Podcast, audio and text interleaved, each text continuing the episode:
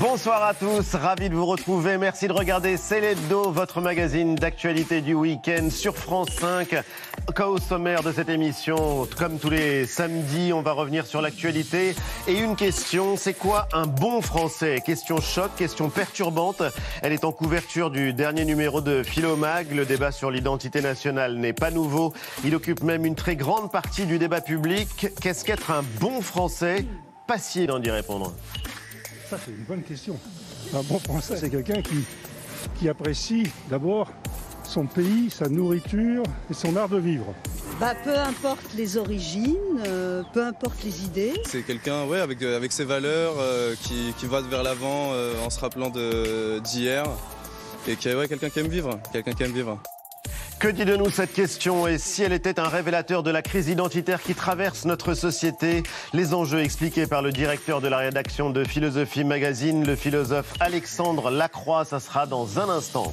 Un constat et un coup de gueule dans Célébdo. Les inégalités tuent. C'est le titre du rapport que vient de publier Oxfam, l'ONG de lutte contre la pauvreté. Les riches sont toujours plus riches deux ans après le début de la pandémie. Aggravation des inégalités spectaculaires alors qu'un Français sur dix est contraint de se tourner vers la banque alimentaire.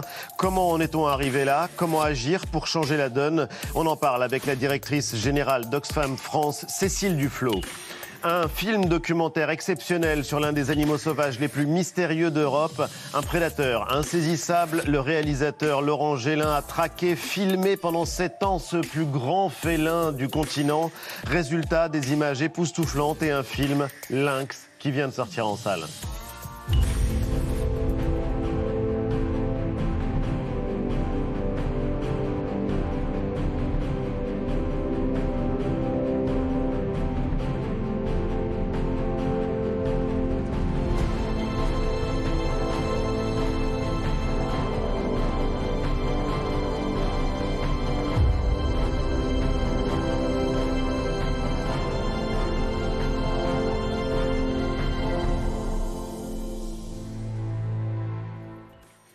Réalisateur Laurent Gélin sera l'invité de Célébdo. Et puis après 20h, face à face avec son cerveau, l'un de nos plus grands scientifiques, Stanislas Dehaene, publie un livre passionnant sur les énigmes du cerveau.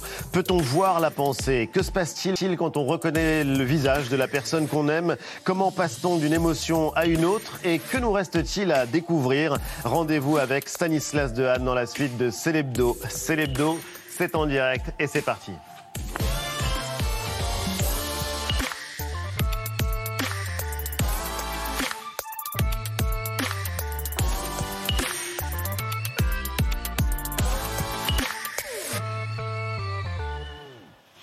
C'est l'hebdo en direct avec euh, toute la bande. Mélanie, Jean-Michel, Eva, Antoine. Salut les amis. Salut. Heureux de vous retrouver. Vous avez un grand sourire, Jean-Michel. Euh, je me faisais la réflexion qu'il n'y a que des bons Français. Il n'y a que des bons Français. Alors ça, c'est bien. Alors justement, Ça, parce que c'est une question qui est perturbante, une question étonnante, c'est une question même un peu étrange à la une de Philosophie Magazine ce mois-ci. C'est quoi un bon Français? Non pas qu'est-ce qu'être français, mais un bon Français. Est-ce que c'est le signe d'une crise identitaire, du problème de cohésion de notre nation, de notre peuple Et comment l'a retrouvé Le directeur de la rédaction de Philomag, le philosophe Alexandre Lacroix, est l'invité de Célébdo. Bonsoir Alexandre et bienvenue. Installez-vous. C'est quoi un bon français? Votre dossier est passionnant. C'est une démarche de philosophie du temps présent avec euh, cette question qui obsède beaucoup de candidats à l'élection présidentielle. Ce n'est pas le énième débat sur l'identité nationale. Là, on est passé un cran au-dessus. Qu'est-ce qu'un bon français? Peut-être que chacun a sa réponse, mais vous avez voulu la prendre au sérieux, vous, cette question. C'est quoi un bon français? Oui, alors on la prend au sérieux. En même temps, on a hésité. Euh, Ouais. C'est-à-dire qu'on a eu un peu peur de poser cette question en une, tout simplement parce que la philosophie est souvent associée à l'esprit de sérieux, et on a eu peur que ce soit pris au pied de la lettre, c'est-à-dire euh, tout simplement au premier degré. Il y a du second degré. Ça, il y en a qui vont le prendre au premier degré. Voilà, il y Oui. a du second degré, il y a une volonté de provocation et d'interpellation avec cette question, parce qu'effectivement, on a l'impression qu'on vit une drôle d'époque, on voit ressurgir des questionnements qui, euh, semblait-il, appartenaient au passé, puisque être français, ça se mérite, par exemple, c'est une phrase euh, qui est de Raphaël Alibert, qui était le, ministre de la Justice, alors si on peut appeler ça justice sous, sous Vichy, et qui a euh, euh, comment, lancé cette phrase pour justifier les lois de juillet 1940, qui étaient des, des lois qui ont donné lieu à des procès de dénaturalisation. C'est-à-dire que c'est le seul moment... Dénaturalisation. Oui, c'est le seul moment dans l'histoire de France où on a considéré que euh, être français, ce n'était pas simplement être un citoyen français ou avoir une carte d'identité nationale. Vichy l'a rendu obligatoire, cette carte d'identité. Mais en plus, qu'il était possible de dénaturaliser des gens qui l'avaient été au- auparavant. Alors, être un bon Français, ça impliquerait qu'il y aurait de mauvais Français. En tout cas, la question, elle est perturbante. Cécile Corinec et Michael Robert ont été là soumettre justement cette question à des passants. Alors ça, c'est une bonne question. Un bon Français, c'est quelqu'un qui, qui apprécie d'abord son pays, sa nourriture et son art de vivre.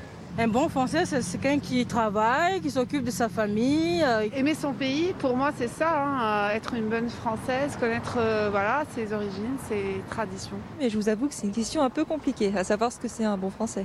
Bah, peu importe les origines, euh, peu importe les idées, euh, c'est d'ai- d'aimer le pays où on évolue, savoir saisir les opportunités qu'il nous offre.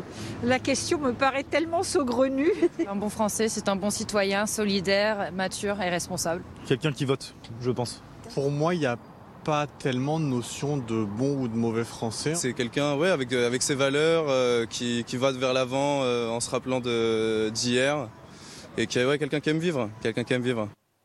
C'est quoi un bon Français? Vous avez vu la diversité euh, des réponses, ceux à qui elle semble même saugrenue, euh, cette question absurde. Mais elle a une histoire. Elle a une histoire et elle ne vient pas de nulle part, cette question. Il faut remonter euh, aux Lumières, À la Révolution, à la Révolution française. Mais dans les réponses, on sent bien que ça oscille entre deux positions qui étaient déjà présentes au moment de la Révolution française.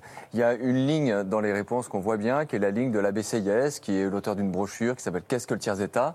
Grand l'abbé révolutionnaire. grand révolutionnaire, euh, qui détestait les privilèges de l'aristocratie et pour qui la nation, euh, c'est euh, un corps d'associés, donc des gens qui sont associés sous une même loi et représentés par la même législature. C'est ça sa définition? On voit qu'il y a une forme Le de Français, c'est le citoyen. Oui, un Français, c'est un citoyen, c'est une construction politique, c'est un projet politique. On ne demande pas aux Français ni de parler français, ni de connaître sa tradition, son histoire, etc., ni d'adhérer à une religion, ni de venir de telle ou telle euh, région, ni d'avoir telle sorte de racine. Non, c'est un projet politique. Et en cela, la nation française, au moment de la Révolution française, elle se constitue un peu comme la nation américaine. C'est une nation révolutionnaire qui peut intégrer tout le monde. Ça, c'est une position qu'on a entendue. Et, Et puis alors, il et y a la alors, donc, il y a philosophie les Lumières et les anti-Lumières. Eh bien oui, bien sûr, la gauche et la droite se séparent au moment de la Révolution française. Et du côté de la droite, on a un penseur contre-révolutionnaire qui est Joseph de Maistre, qui va dire, en, en- réaction à l'esprit des droits de l'homme, moi l'homme, je ne l'ai jamais rencontré. J'ai rencontré des Français, des Russes, euh, des Allemands, mais l'homme, je ne sais pas qui c'est. Ce qui veut dire par là, c'est qu'en fait, pour lui, il y a une forme de consistance culturelle. Il y a des gens qui sont enracinés dans leur lieu, qui ont la terre de leur mort, qui ont leur histoire, qui ont leur langue.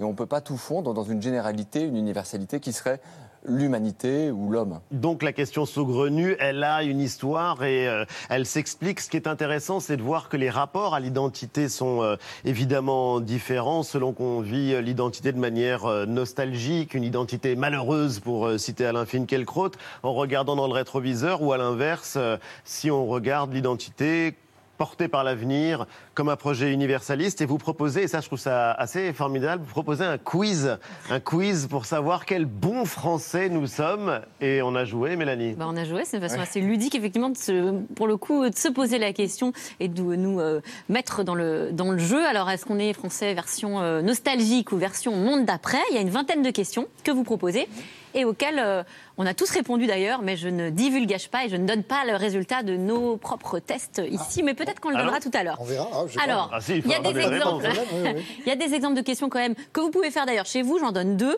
Euh, la première question, ce sont les écoliers américains qui prêtent euh, allégeance au drapeau chaque matin. Vous demandez si en gros on pense que c'est une bonne idée ou pas. Il y a trois réponses à chaque fois possibles. Ou encore cette autre question, après avoir loué votre appartement sur Airbnb, vous vous retrouvez avec des punaises de lit. Première réponse, c'est bien fait, il n'y a rien de bon à prendre dans la mondialisation. Deuxième réponse, vous prenez votre mal en patience et appelez une entreprise de désinsectisation. Bonne idée. Ou troisième réponse, bah, ça fait longtemps que les parasites existent, euh, les virus tournent autour de la Terre et donc c'est pas prêt de, pas prêt de s'arrêter. À première vue, on peut avoir du mal à faire le lien entre bon français et punaise de lit. Ouais. Mais ce qui est intéressant, c'est qu'en gros, l'idée, quand vous créez ce, ce texte, ce, ce test, pardon, c'est euh, de s'appuyer sur deux critères, c'est ce que vous expliquez dans le, dans le magazine, qui peuvent tous les deux finalement servir à à mesurer le sentiment d'appartenance euh, à, cette, euh, à la communauté nationale. Euh, Il y a le critère temporel, qui est donc en gros lié aux ancêtres, à l'histoire, aux coutumes. Et puis, il y a le critère spatial. Donc ça, c'est un critère qui est lié à la, à la géographie, au paysage, dites-vous, au terroir. Voilà. Et ça permet ensuite, une fois qu'on a fait nos résultats, ça, quatre profils de français dans lesquels on entre donc en fonction de nos réponses. Il y a l'enraciné, le rural 2.0, euh, l'ambassadeur et le décodeur. Est-ce que vous pouvez peut-être nous donner découvreur. Le dé- découvreur. le découvreur, pardon.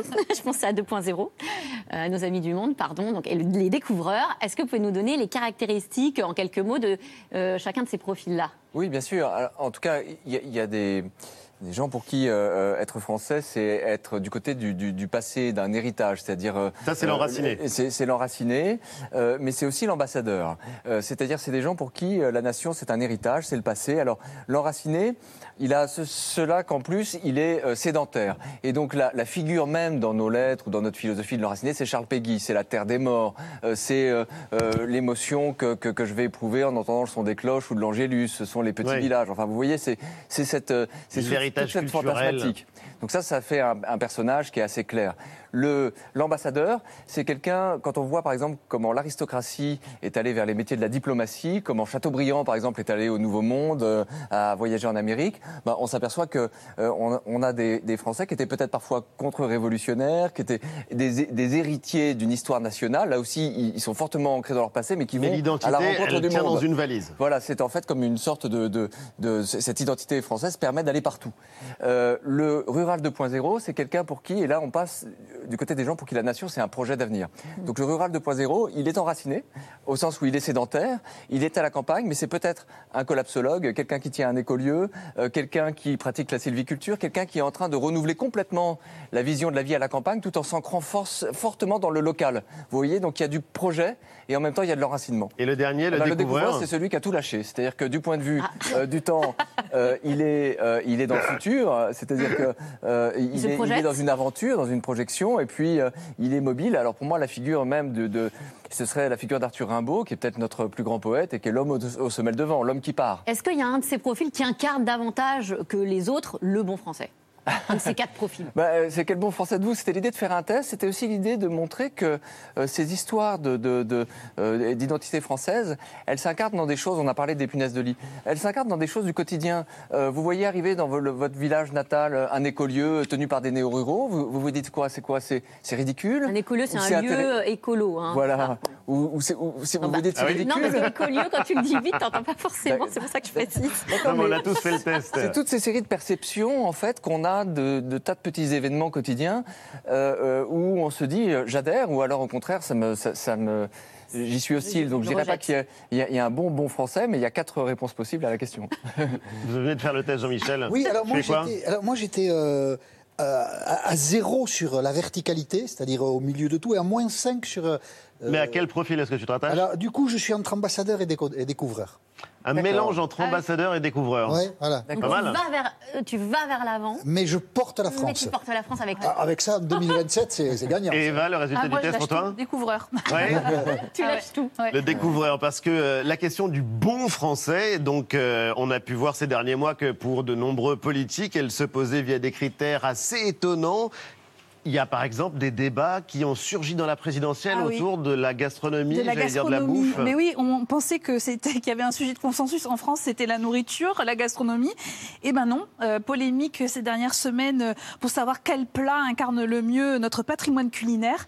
On vous a préparé un petit mixé avec les dernières réactions, avec par ordre d'apparition Valérie Pécresse, Fabien Roussel, euh, Sandrine Rousseau et Jean-Luc Mélenchon face à Éric Zemmour.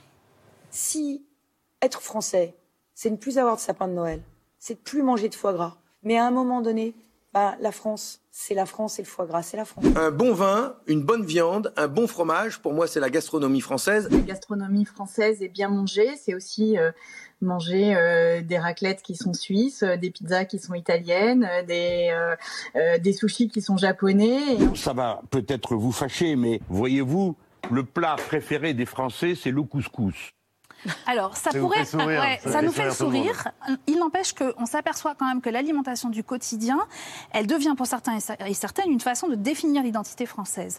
Euh, avec cette impression que c'est difficile d'imaginer euh, de ne pas manger une blanquette de veau, euh, du fromage et euh, du jambon de Paris, sinon on, mérite- on sera en train de menacer en fait euh, notre notre mode de vie. Alors, j'ai deux questions, euh, Alexandre Lacroix. D'abord, est-ce que ce débat, c'est pas la preuve que quand même il y a une course entre les candidats et les candidates?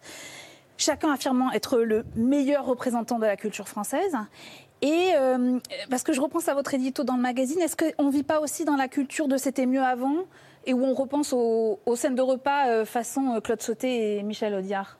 Alors, je dirais que dans cette, euh, ce, ce surgissement de la gastronomie, là, dans la campagne, moi, je vois deux choses. Je, je vois d'abord une forme de séquelle de la période du confinement, où les gens se sont retrouvés pas mal enfermés dans, dans, Ouais. dans leur cuisine, et où la question, en fait, de la mobilité a été réduite. On s'est mis à redécouvrir le proche, le chez-soi, à, à- à ne plus pouvoir voyager. Et la cuisine. Et à, et, et, et- à être omnubilé par le moment de l'apéro ou le moment du repas. Donc, ça a pris dans nos, dans nos vies une place très grande. Donc, ça, c'est une première chose.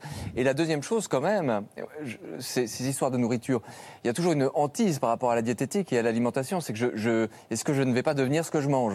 Euh, Il y a toujours cette peur. Est-ce que je ne vais pas devenir ce Mais que oui, je mange? c'est-à-dire ouais. que euh, Si ça questionne mon identité. Voilà, c'est- c'est-à-dire Ah oui. pourquoi c'est phobique ces histoires et pourquoi c'est tellement tendu aujourd'hui autour des véganes, des végétariens, des carnivores, des viandards, etc. Parce qu'effectivement, on a l'impression que chacun euh, sculpte son être euh, avec Un ce vegan mange. qui ne boit pas serait donc un mauvais français si on suit cette logique-là. Bah, je dirais qu'en filigrane de ce débat, on- en fait, ce qu'on est en train de, de, de, de, Percevoir. de, de- de- non, d'interroger, c'est la question de l'assimilation, en fait. L'assimilation, Mais oui. oui. Symboliquement, dans la nourriture, se dépose la question centrale, qui est la question qui fâche, qui est la question portée par euh, l'extrême droite, qui est la demande qui est faite à ceux qui auraient des origines étrangères ou une autre Bah, culture de s'assimiler. Justement parce que euh, l'assimilation, c'est euh, un mot qui s'impose dans le débat public. Il en a chassé un autre, Antoine, et c'est aussi ce qu'on découvre dans, dans Philomag. Oui, assimilation, c'est un mot qu'on entend de, de plus en plus dans le débat politique depuis quelques années. Il a chassé un, un autre mot, euh, disais-tu Alice, c'est le mot d'intégration, euh, qui est là présent dans le débat depuis euh, des décennies. Assimilation, c'est un mot qui est euh, essentiellement euh, utilisé à droite et à l'extrême droite. Plus de regroupement familial automatique. je veux qu'on fasse la preuve de sa capacité à s'assimiler et à s'intégrer. La naturalisation, seul moyen autre que la filiation d'accéder à la nationalité, sera soumise à des conditions d'assimilation strictes. L'assimilation, ça veut dire faire sienne l'histoire de France, la culture française, les mœurs françaises. Ça veut dire devenir français, s'habiller comme les Français, donner un prénom français à ses enfants. L'assimilation plutôt que l'intégration, donc pour comprendre euh, les idées euh, qu'il véhicule, ces mots, pour comprendre aussi euh, pourquoi on est passé de l'un à l'autre, il faut savoir d'où ils viennent et à quoi ils font référence. Qu'est-ce qu'ils désignent ces mots? Vous avez déjà donné une piste de réponse, mais qu'est-ce qu'ils désignent à l'origine? Eh ben, je dirais que l'assimilation, c'est assez lié à la question de la digestion ou à quelque chose qui a l'air d'être physiologique ou quelque chose qui est biologique. On construit le corps de la nation en assimilant tous les éléments euh, extérieurs, hétérogènes. C'est pas parce que euh, vous mangez du bœuf que vous devenez une vache. Euh, non, il y a quelque chose de la vache qui s'est assimilé en vous. Il doit y avoir quelque chose de la vache en vous. Vous restez vous-même. Mais enfin, donc il y a cette idée qu'il y a ce processus digestif. Euh, Biologique. L'intégration. Et c'est le grand mot, l'assimilation de la Troisième République, Hmm. euh, des années de l'entre-deux-guerres. Euh, L'intégration, c'est le grand mot des années 1980. Et là, c'est beaucoup plus mathématique, c'est-à-dire que, ou logique, on appartient à un ensemble. On voit bien que le vocable d'intégration renvoie directement à la BCIS, dont j'ai déjà parlé, c'est-à-dire à cette idée que la nation, c'est euh, un corps d'associés, c'est une association de, de- de citoyens. Donc effectivement, on s'intègre. Je fais partie d'un ensemble quand je, quand je suis citoyen français, peut-être quand je paye mes impôts. Enfin, il y a Un des plus un plus un, ça fait un nous. oui, mais on ne demande pas cette. Il y a une violence en fait dans la demande qui est faite à ceux qui ont une culture qui vient de l'étranger ou qui peut d'ailleurs être une culture régionale. La demande qui est faite de s'assimiler, c'est une violence. Non, je regarde le bas. C'est une violence très grande. Euh, cette histoire des prénoms là, ça, ça a été dans toutes les familles un, un débat. Bon, euh, je suis marié avec une italienne, mes enfants portent des prénoms italiens. Oui. Ils sont tous, ils ont tous foncé sur ce, cette, cette, euh, ce site qui a eu un succès fou auprès des enfants, des collégiens hyper inquiets, qui sont allés voir vite mon prénom Vite mon pour prénom. voir ce que ça donnerait Parce dans que la c'est France de incroyable que Zemmour. cette question, Comment euh, on va me débaptiser Comment Oui. euh, que deviendrait mon prénom Euh, Giovanni deviendrait deviendrait Jean Enfin, euh, Mais c'est étonnant que cette question, euh, c'est quoi un bon français, se soit euh, traduite à travers la question des prénoms, comme s'il y avait une pureté française qu'on pouvait rechercher à travers un prénom? Là encore, il y a une histoire. C'est-à-dire qu'à la Révolution, il y a eu une ouverture complète, hein, effectivement, en, réaction euh, au calendrier, au saints, aux, valeurs religieuses. Il y a eu une ouverture complète dans la possibilité de donner ses prénoms. Donc il y a des gens qui se sont appelés Liberté, Artichaut, euh, Marat, euh, Danton, enfin. et puis, effectivement, non, mais il y a eu de tout. Et, effectivement, en 1803, Napoléon, A, passé une, loi qui a effectivement restreint les possibilités d'attribution des prénoms. Ce que fait Zemmour en, provoquant cette polémique, c'est qu'il revient à cette, euh, à cette loi de 1803 où il signale son désir d'y revenir, mais dans un contexte qui a tellement changé. Je veux dire, aller dans n'importe quelle classe de collège ou de, ou de primaire, les prénoms, euh, c'est non seulement très cosmopolite, mais aussi il y a une ouverture à la créativité et à l'imagination, et on voit à quel point on serait prisonnier si on devait revenir aux prénoms qui sont écrits sur le calendrier. D'ailleurs, cette loi de 1803 ne concernait pas que les prénoms euh, français, mais aussi des prénoms de héros antiques. C'est pour ça que l'un des présidents dans la République s'est appelé Sadi, Sadi Carnot, euh, référence à... Jean-Michel Non, moi aussi, en écoutant, mais c'est dommage parce que c'est, on parle plus que de lui, mais en écoutant Éric Zemmour dire il faut aimer l'histoire de France, et ça, s'assimiler. Ça veut donc dire qu'il y a une histoire officielle? Que le pouvoir doit écrire une histoire et qu'on doit aimer l'histoire qu'écrit le pouvoir. Pas l'histoire, mais l'histoire qu'écrit le pouvoir. C'est, c'est une folie en fait. C'est impossible. Euh, et ça supposerait l'arrêt de toute recherche historique. Rien que ça, ça me paraît euh, euh, nous montrer dans quel délire nous sommes sur ces questions-là aujourd'hui. les attaques aussi contre le président de la République qui n'aime pas assez la France, c'est un autre débat, c'est un débat pour le coup très politique, mais comme s'il fallait aimer la France pour être un bon Français? C'est une relation amoureuse. Ce qui est terrible dans cette histoire d'assimilation, c'est que on, nie la possibilité pour euh, tout un chacun d'avoir plusieurs appartenances. Je veux dire que c'est euh, important d'avoir plusieurs appartenances. Une appartenance peut-être euh, à un métier, à une tradition régionale ou une tradition étrangère, une appartenance à un genre, une appartenance. On a une pluralité d'appartenances et on voudrait tout d'un coup faire de nous des monolithes identitaires. c'est incroyablement régressif comme proposition. Et d'ailleurs, l'une des conclusions, elle est magnifique. On la doit Alice Diop euh, qui a réalisé un film euh, sur les Français en l'occurrence euh, et elle déclare qu'ensemble nous formons un nous et c'est presque provoquant. Et c'est euh, passionnant justement euh, de lire euh, ce dossier. C'est quoi un bon français? Point d'interrogation. Et on voit qu'à travers cette question saugrenue, on peut tirer le fil de questions extrêmement complexes et resituer dans l'histoire des choses qui font partie de notre actualité. Vous restez avec nous, Alexandre Lacroix. Il y a la question de l'identité. Il y a aussi évidemment la question des inégalités, des inégalités sociales. Il y a le rapport annuel de l'ONG Oxfam sur les inégalités qui euh, vient de paraître. La crise du Covid a accentué les inégalités entre les riches et les pauvres de manière absolument spectaculaire. État des lieux et solutions pour y remédier avec la directrice générale d'Oxfam France, Cécile Duflot.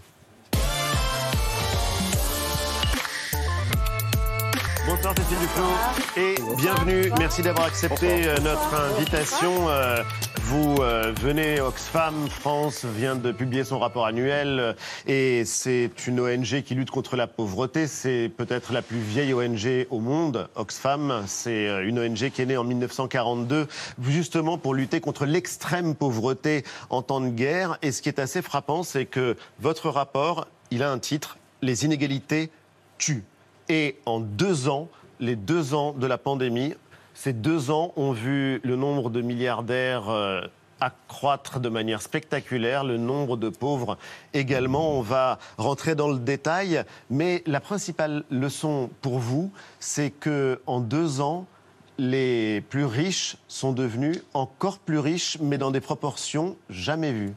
Oui, et c'est pas le fait du hasard. Donc on a choisi euh, comme date de début le début de la pandémie, c'est-à-dire effectivement le, moment où on sent la crise euh, économique venir, et aujourd'hui. Et on s'est rendu compte que l'intervention des institutions publiques a été efficace pour l'économie, mais elle a été surtout on va y venir avec Mélanie. Elle a été surtout très bénéfique pour les plus riches et parmi les plus riches pour les plus riches des plus riches. justement, parce que. Et, ce qu'on a du mal à mesurer, c'est les proportions. Voilà, c'est ça. L'accroissement de la fortune, juste l'accroissement de la fortune des milliardaires français pendant la pandémie, c'est trois fois le budget actuel de l'hôpital. On va d'abord partir euh, de la situation mondiale parce que c'est une question qui concerne le monde entier qui s'est divisé euh, en deux.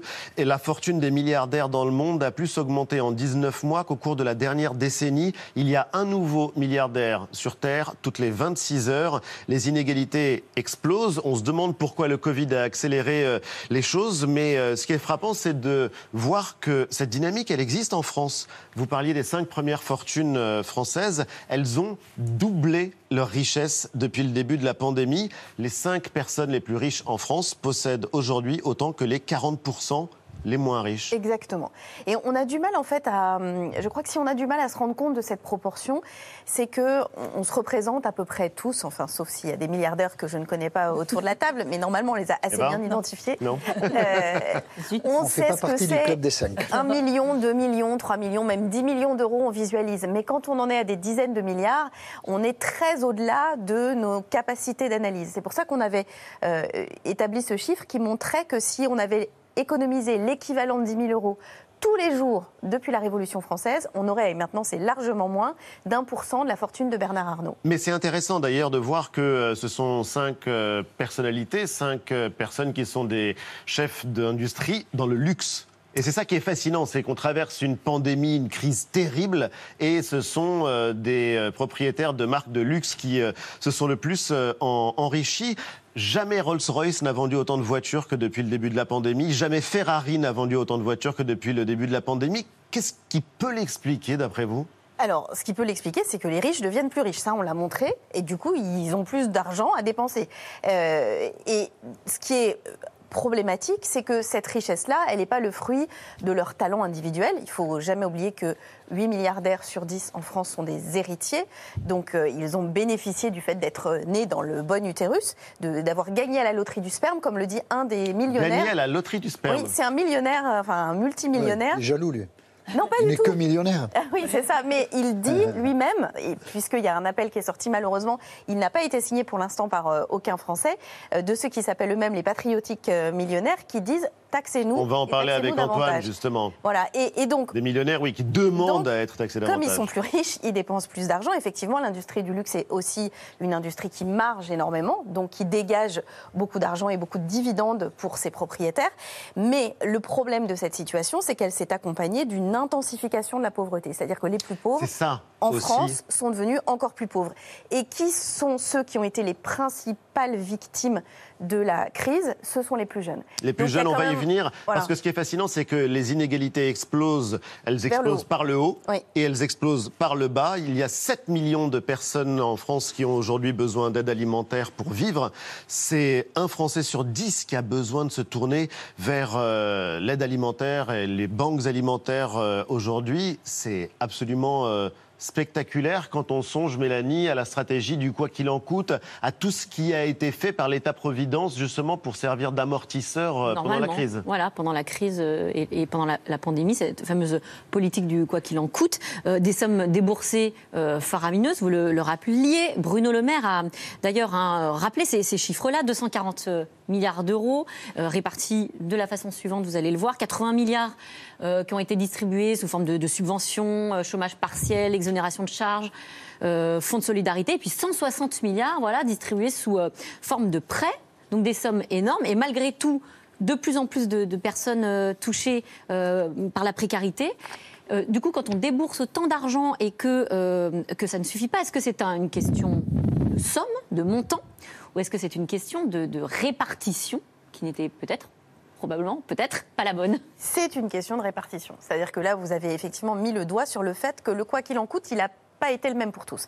Il a notamment euh, échappé aux plus vulnérables, ceux qui étaient les, les Il a, étudiants. permis, il a permis malgré tout euh, d'éviter des faillites. Il, a permis exactement. Il a permis le par, le chômage partiel. par le chômage partiel, la nationalisation des salaires, d'éviter euh, des euh, basculements dans des situations très difficiles pour tous les salariés, mais essentiellement ceux qui étaient en CDI ou en CDD de longue durée, mais tous les autres, les intérimaires, les jeunes qui étaient étudiants et qui avaient des petits jobs, tous ceux-là sont passés au travers des mailles du filet Et d'ailleurs, tous ceux qui y travaillent, que ce soit euh, les restos du cœur, euh, auprès de ces populations qui ont besoin de, vous l'avez dit, hein, un Français sur dix, c'est quand même assez choquant dans un C'est pays considérable. comme le nôtre. Et, et donc, est-ce que c'est une fatalité? Non, puisque là, ma- maintenant, va se poser la question de comment on rembourse une partie de cet argent public.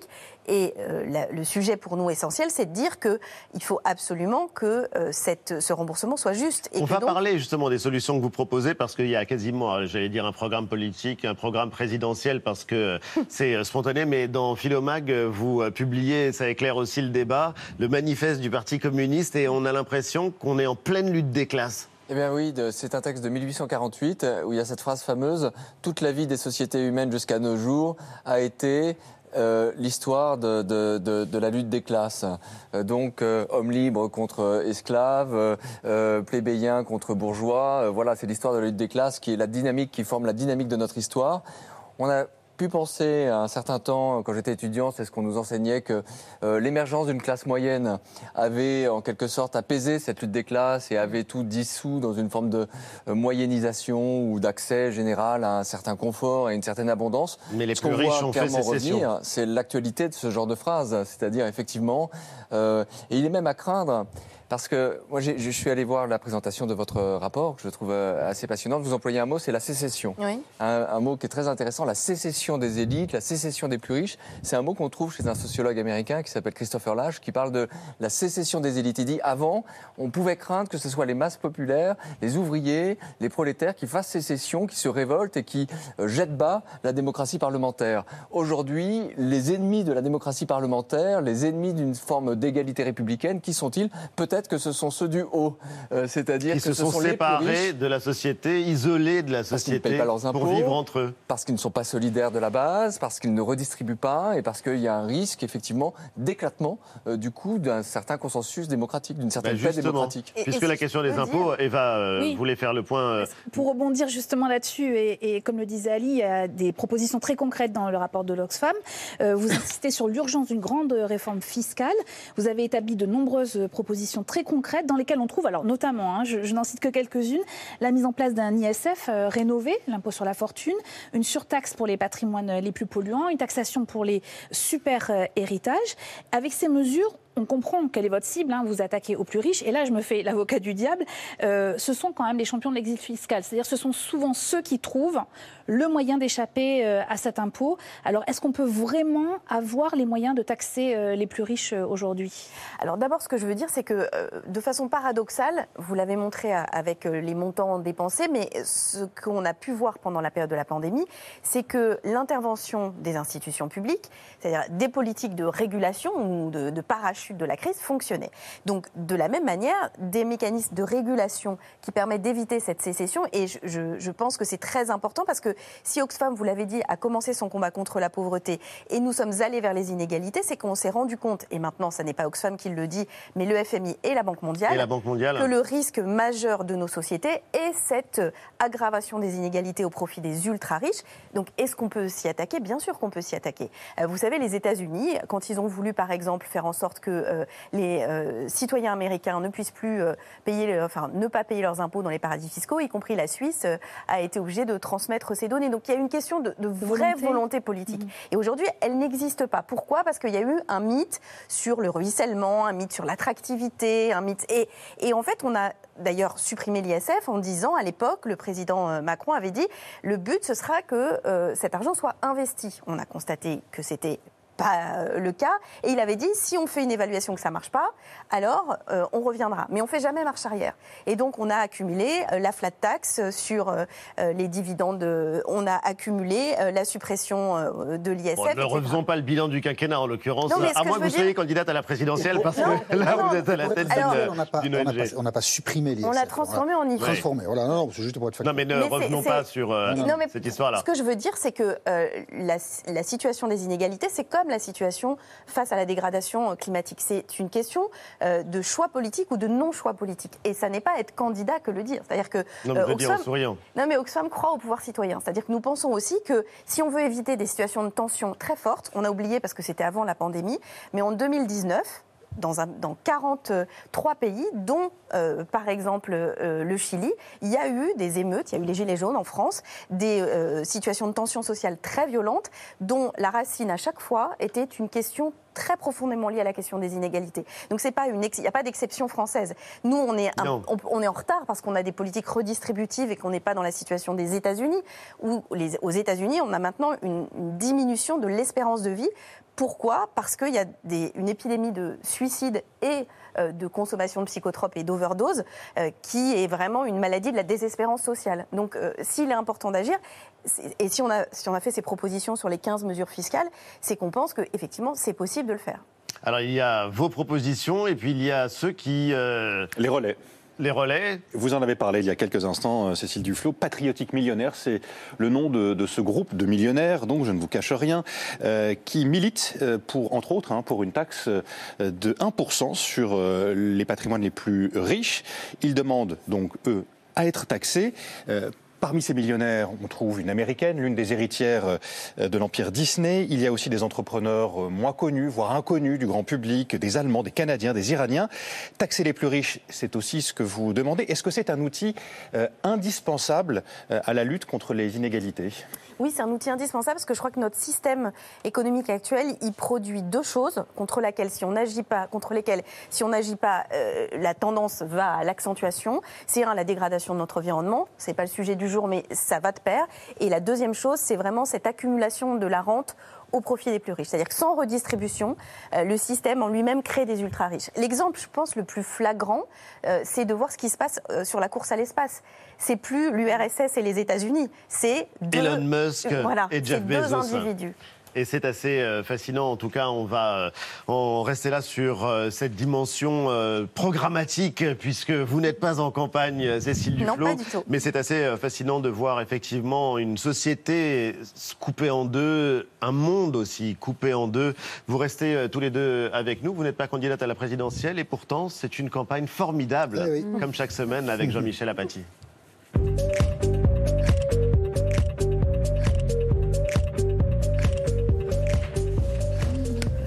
Comment s'appelle le ministre de l'Éducation? Oh, On a tous son nom euh, sur le bout de la langue. Regardez Libération au début de la semaine. Jean-Michel Boulet est ministre de l'Éducation nationale. Alors Boulet, parce que Emmanuel Macron n'a pas envie, évidemment, dans cette période où il va être bientôt candidat à l'élection présidentielle, de devoir euh, faire face à, à de telles polémiques.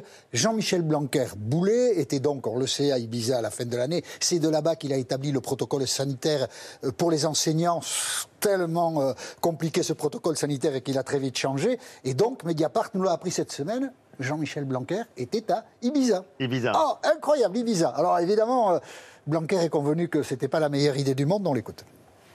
J'ai pris quatre jours de vacances. Je comprends euh, le symbole euh, d'Ibiza. Bon, l'hiver, c'est pas du tout comme l'été. Eh non L'été, c'est comment L'hiver, on a une idée, il fait un peu froid. Et c'est comment l'été à Ibiza? Voilà. Et oui, donc c'était un peu moins joyeux, visiblement, parce qu'il dit euh, j'étais chez des copains, on est resté chez nous, euh, il faisait 15 degrés. Enfin bon, Les c'était pas- clubs sont fermés. pas tout à fait comme l'été, mais c'était quand même une bêtise d'aller à Ibiza. Et alors, la particularité de Jean-Michel Blanquer, c'est qu'il y était avec sa compagne, une journaliste, Anne Cabana. Ils sont d'ailleurs mariés euh, au tout début de l'année, et dans un remarquable exercice très rare de dédoublement de la personnalité, Anna Cabana, sur, je me souviens plus du nom de la chaîne, I24, I24. voilà, I24, a commenté Anna Cabana a commenté l'actualité de Jean-Michel Blanquer, euh, un peu comme si elle ne le connaissait pas. On l'écoute. Alors, on va d'abord commencer par parler de cette crise politique hein, autour de Jean-Michel Blanquer, qui est, autour, qui est au cœur d'une tempête. Hier soir, Mediapart a révélé euh, qu'il avait annoncé le nouveau protocole sanitaire d'avant la rentrée scolaire depuis Ibiza.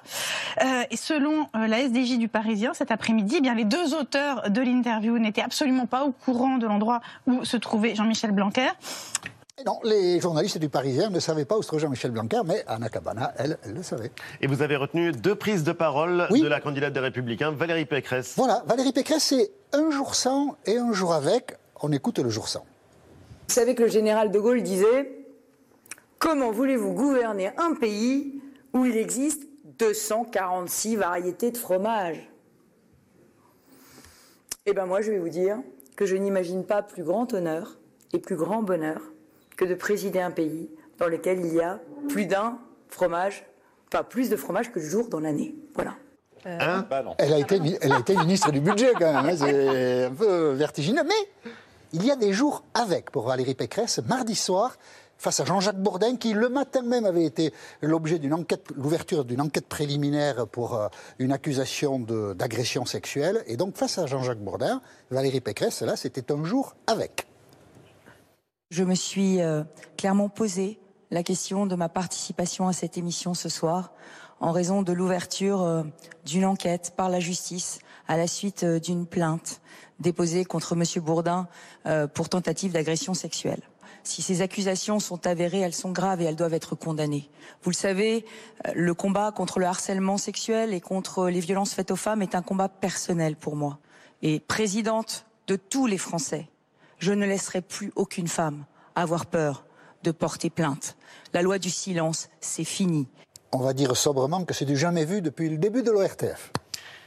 J'allais vous demander euh, ce que ça vous inspire, mais on va d'abord enchaîner avec un anniversaire Oui. ce samedi, aujourd'hui même. Il y a jour 10 important. ans, exactement, François Hollande, c'était euh, au Bourget, euh, s'en prenait à la finance. Il y avait un enthousiasme délirant. Et pour fêter cet anniversaire, Anne Hidalgo était à Aubervilliers et il y avait un peu moins d'enthousiasme, il faut bien le dire, on regarde.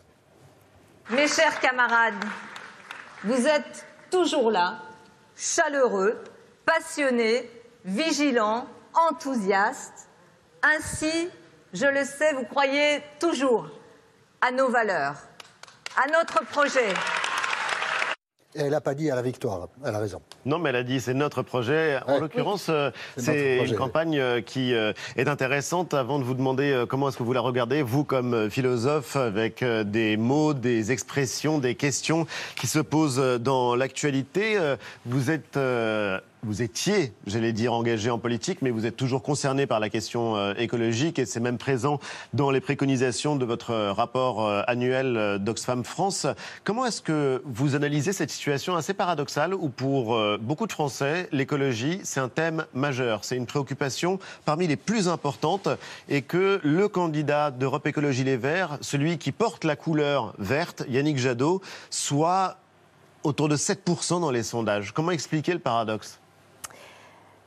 C'est toujours difficile d'expliquer des paradoxes euh, par principe, mais euh, moi j'attends toujours pour analyser les élections euh, d'attendre le résultat. Parce que vous l'avez dit, il y a dix ans, c'était François Hollande qui était candidat, mais il faut se souvenir qu'avant que François Hollande soit candidat, il était crédité de 3%, il était appelé Monsieur 3%, considéré comme euh, en échec, etc. Donc, C'était pas la la- même période de la campagne. hein. Non, et puis c'est parce qu'il y avait Strauss-Kahn qui a disparu. enfin. oui, mais la, la- la vie politique, maintenant je suis vieille, j'ai quand même vu des hauts et des bas, les mêmes qui. Et, et surtout, euh, la presse aime beaucoup trouver des gens formidables. Vous avez parlé de, tout de suite de Jean-Michel Blan- Blanquer. Je me souviens, il y a quelques mois, c'était peut-être un Premier ministrable, le chouchou. politique. Voilà. Ah, c'est sûr. Donc, sûr. je Mais- regarde toujours ça avec un peu de détachement en disant en attendant le prochain épisode. Donc, Mais vous euh, n'avez pas l'air si détaché que ça.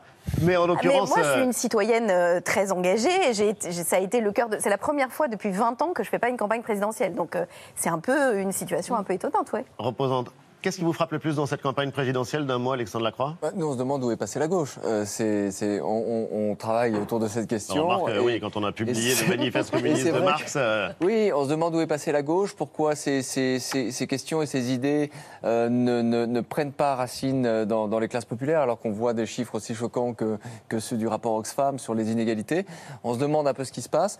On a l'impression que, en quelque sorte, les questions de droite ou les valeurs de droite sont devenues hégémoniques dans la tête des gens. C'est-à-dire que le calendrier culturel, intellectuel de la campagne est détenu par la droite. Tout de suite, une semaine dans le monde.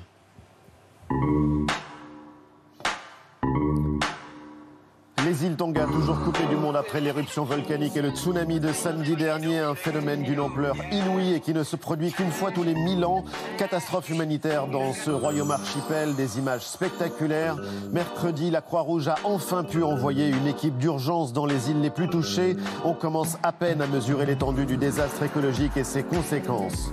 Aux États-Unis, un concert qui n'a pas encore eu lieu et qui est déjà entré dans l'histoire. Ce sera dans un mois, à la mi-temps du prochain Super Bowl. Cinq légendes du rap réunies sur la même scène Snoop Dogg, Dr. Dre, Eminem, Kendrick Lamar et Mary J. Blige. L'affiche est mythique. Jeudi, un clip donnait un aperçu de ce spectacle très attendu.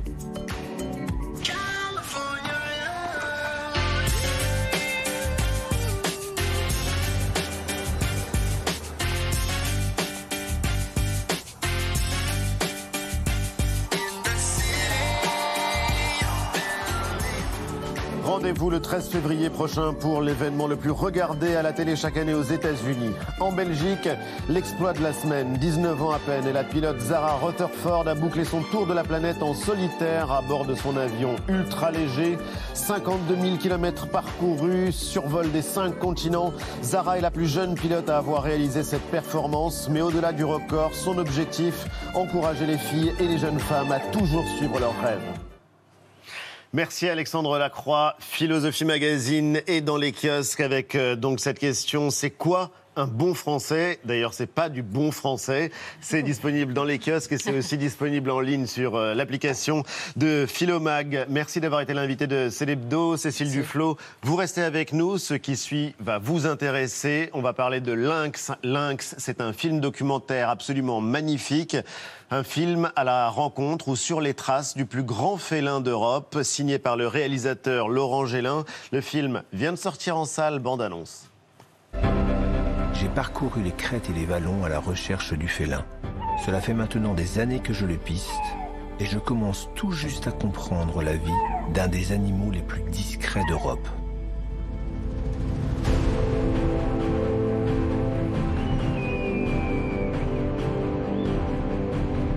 Au fil des saisons, j'ai appris à reconnaître chaque individu par ses traces, sa voix, ses taches ou son caractère.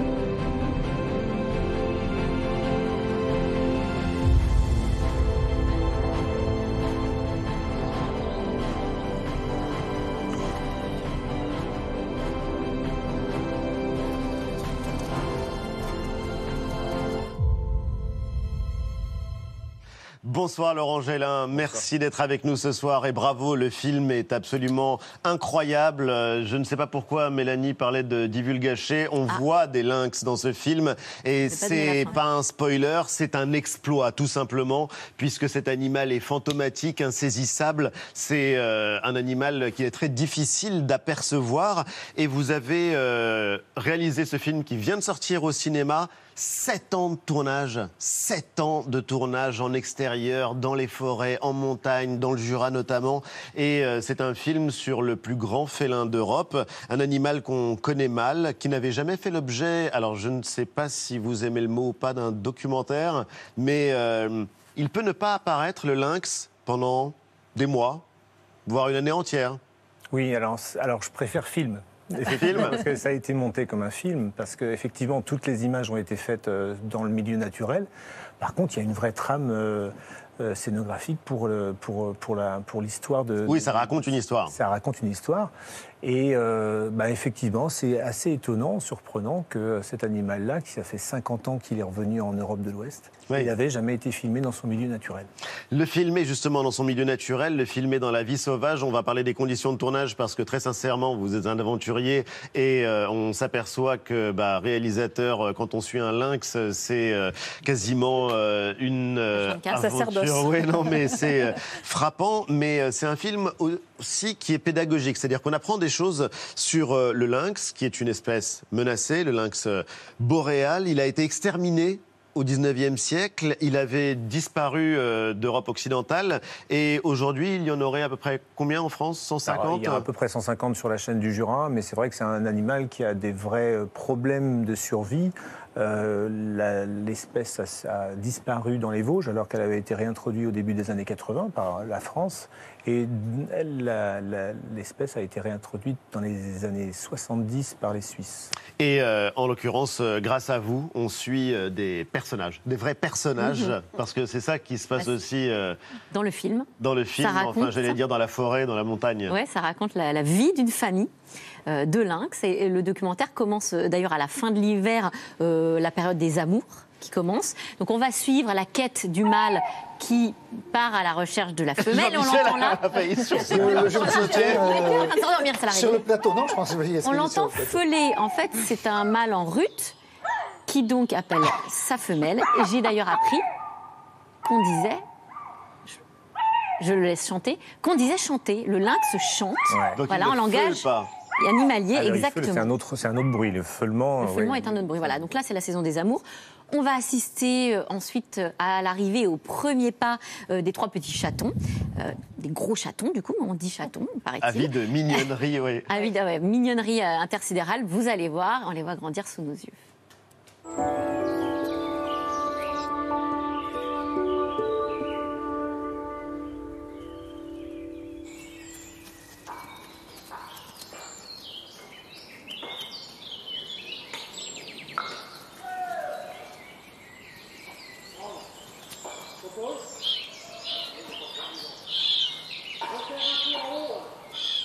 Même si les lynx partagent facilement la forêt avec les humains, l'instinct maternel de la mère la pousse à changer de tanière si la proximité devient risquée.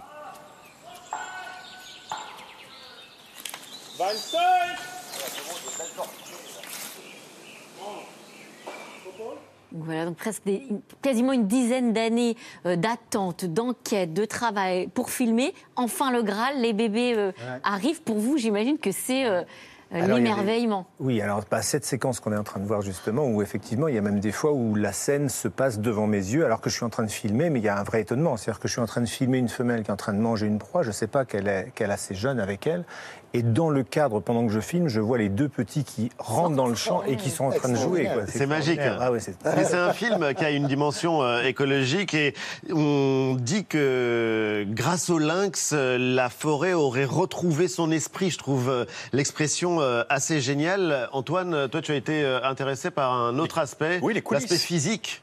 Le, le lynx est surnommé, vous le dites dans le film, le fantôme de, de la forêt. Comment avez-vous fait pour arriver à le repérer, le filmer et le retrouver pendant tous ces, euh, tous ces mois de tournage, toutes ces années de tournage Alors en fait, moi j'ai d'abord commencé à travailler en tant que photographe. Donc j'ai il y a 12 ans déjà, ça fait 12 ans que je travaille sur le lynx. Ça, ça semble euh, 12 ans. hallucinant, ouais. Mais en faisant beaucoup de photos au début et j'ai posé des pièges photos. Et puis euh, Des pièges photos Des pièges photos, c'est-à-dire que vous mettez des pièges, des vrais appareils photos et qui, lorsque l'animal va passer, va se faire prendre en photo lui-même. Et ça m'a permis, il est flashé, et euh, ça m'a permis d'avoir plein plein d'informations pendant des années et des années. Et en parallèle à ça, je faisais ce qu'on appelle l'affût, c'est-à-dire que je me positionnais dans des endroits stratégiques.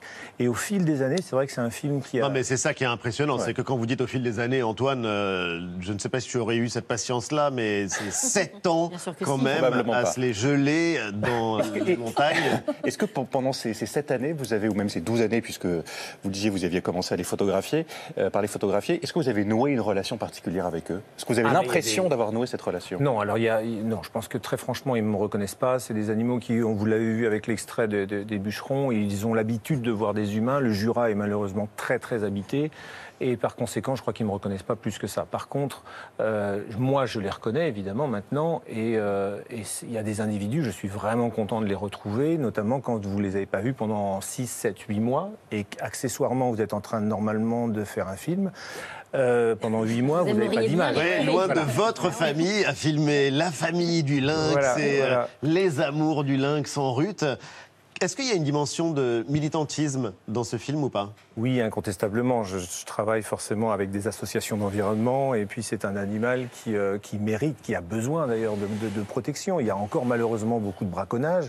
Alors un petit peu moins dans le Jura, c'est vrai. On le voit dans le film hein, quand même. hein. Cécile Duflo, qu'est-ce que ça vous inspire euh, rapidement?